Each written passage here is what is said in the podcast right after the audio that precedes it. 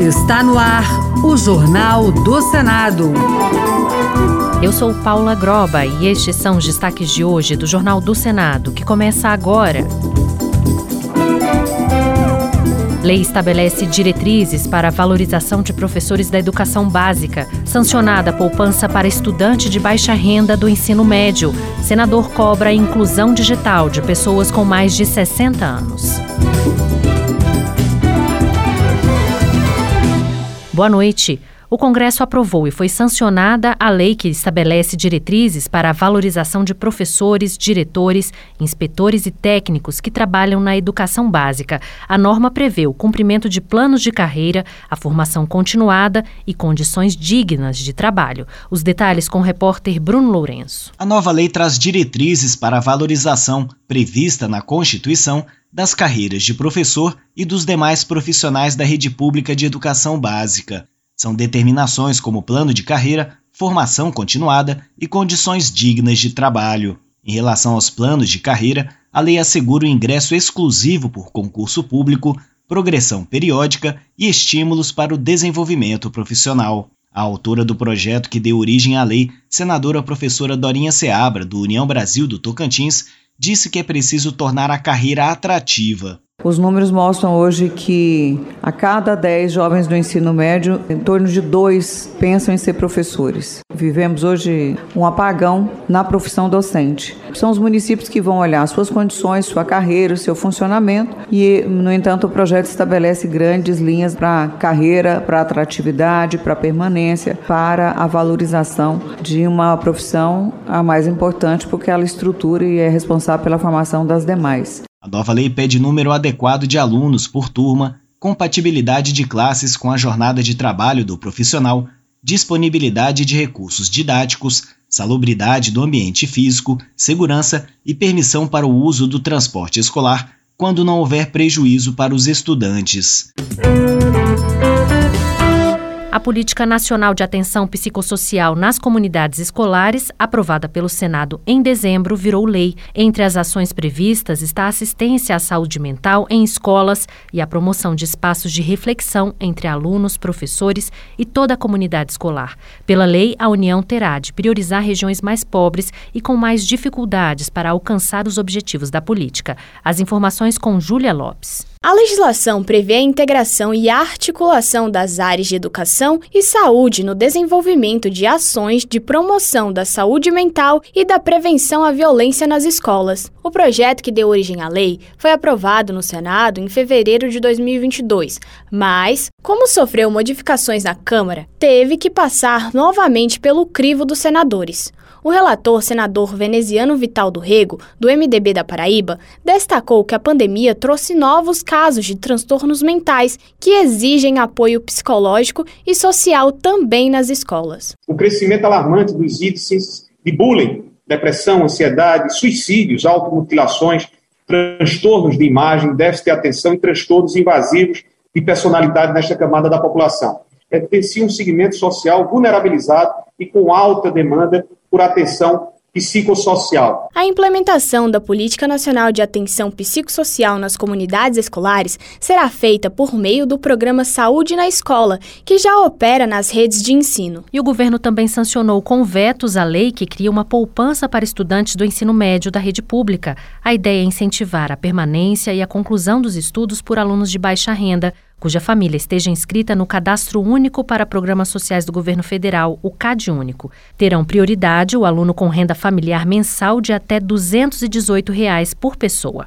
Repórter Bianca Mingotti. Pela norma, os estudantes receberão valores mensais ao longo do ano letivo, mas, para ter direito ao benefício, o aluno precisa atender a algumas regras, como a efetivação da matrícula no início de cada ano e a frequência escolar mínima de 80% do total de horas letivas, entre outras exigências. Além disso, o valor, que ainda será definido em regulamento, poderá ser sacado pelo estudante apenas quando ele concluir o nível médio.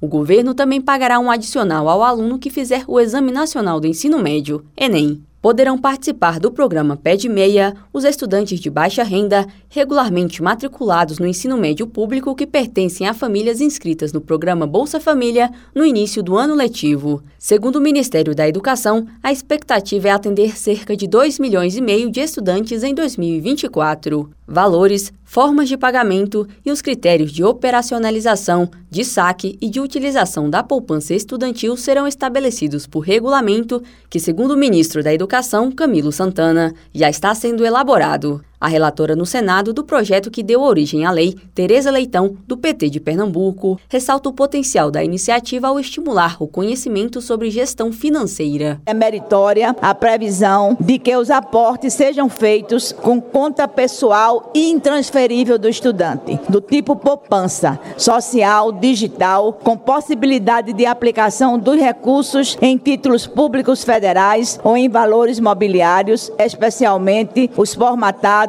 para custear a educação superior. Essa medida tem o duplo condão de viabilizar a inclusão bancária dos jovens e estimular seu aprendizado sobre gestão financeira, poupança e planejamento. O presidente Lula vetou alguns trechos do projeto aprovado no Congresso, como a exigência de frequência de 85% acima do que é exigido atualmente e a proibição do acúmulo da poupança com benefício de prestação continuada, BPC, concedido a pessoas com deficiência em situação de vulnerabilidade. Entre as justificativas deste veto está o argumento de que o dispositivo contraria o interesse público ao excluir pessoas com deficiência do incentivo estudantil. Além da criação do programa Pé de Meia, deputados e senadores também aprovaram no final de 2023 6 bilhões de reais do Fundo Social para financiar a poupança estudantil em 2024.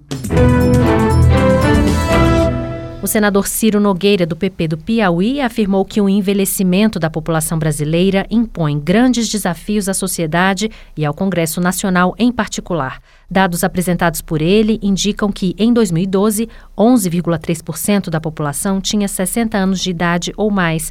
Uma década depois, esse índice passou para 15,1%, o que representa cerca de 30 milhões de pessoas. Em 2060, estima-se que 25% dos brasileiros estarão nessa faixa etária, segundo o senador. Por causa desse fenômeno, Ciro Nogueira defendeu ações em diversos setores, como saúde, moradia adaptada, combate aos diversos tipos de violência praticados contra os idosos e a inclusão digital. Isso que me preocupa o manancial de pessoas que vão ficar alijadas desse novo processo que é a inteligência artificial. As pessoas que estão completamente alijadas, e nós vemos isso no dia a dia. Quantos idosos não têm capacidade de discutir seus problemas bancários ou seus problemas, seus direitos? E isso, isso vai se acrescentar cada vez mais. Daqui a pouco ninguém vai falar mais com, com um atendente, infelizmente, vai falar com uma máquina. Foi sancionada a lei que cria o Ministério do Empreendedorismo, Microempresa e da Empresa de Pequeno Porte, o 38º Ministério do governo Lula. Segundo o Sebrae, o setor responde por 27% do produto interno bruto e 54% dos postos de trabalho com carteira assinada no país. Repórter Luana Viana. A criação estava prevista em medida provisória que foi aprovada na Câmara e no Senado em dezembro de 2023. Na comissão mista que analisou em primeira mão a MP, a presidência foi do senador Jorge Cajuru, do PSB goiano. Para ele, o ministério garantirá políticas de apoio aos empreendedores e aos trabalhadores são as micro e pequenas empresas que mantêm o fôlego da economia brasileira. Como exemplo, a geração e renda bem enorme, 28% do produto interno bruto brasileiro vem daí. O novo ministério chega para garantir políticas de apoio e qualificação ao empreendedor e ao trabalhador também. Dados do Sebrae mostram que as microempresas e as empresas de pequeno porte somam quase 21 milhões de empreendimentos, o equivalente a 99% de todas as empresas nacionais.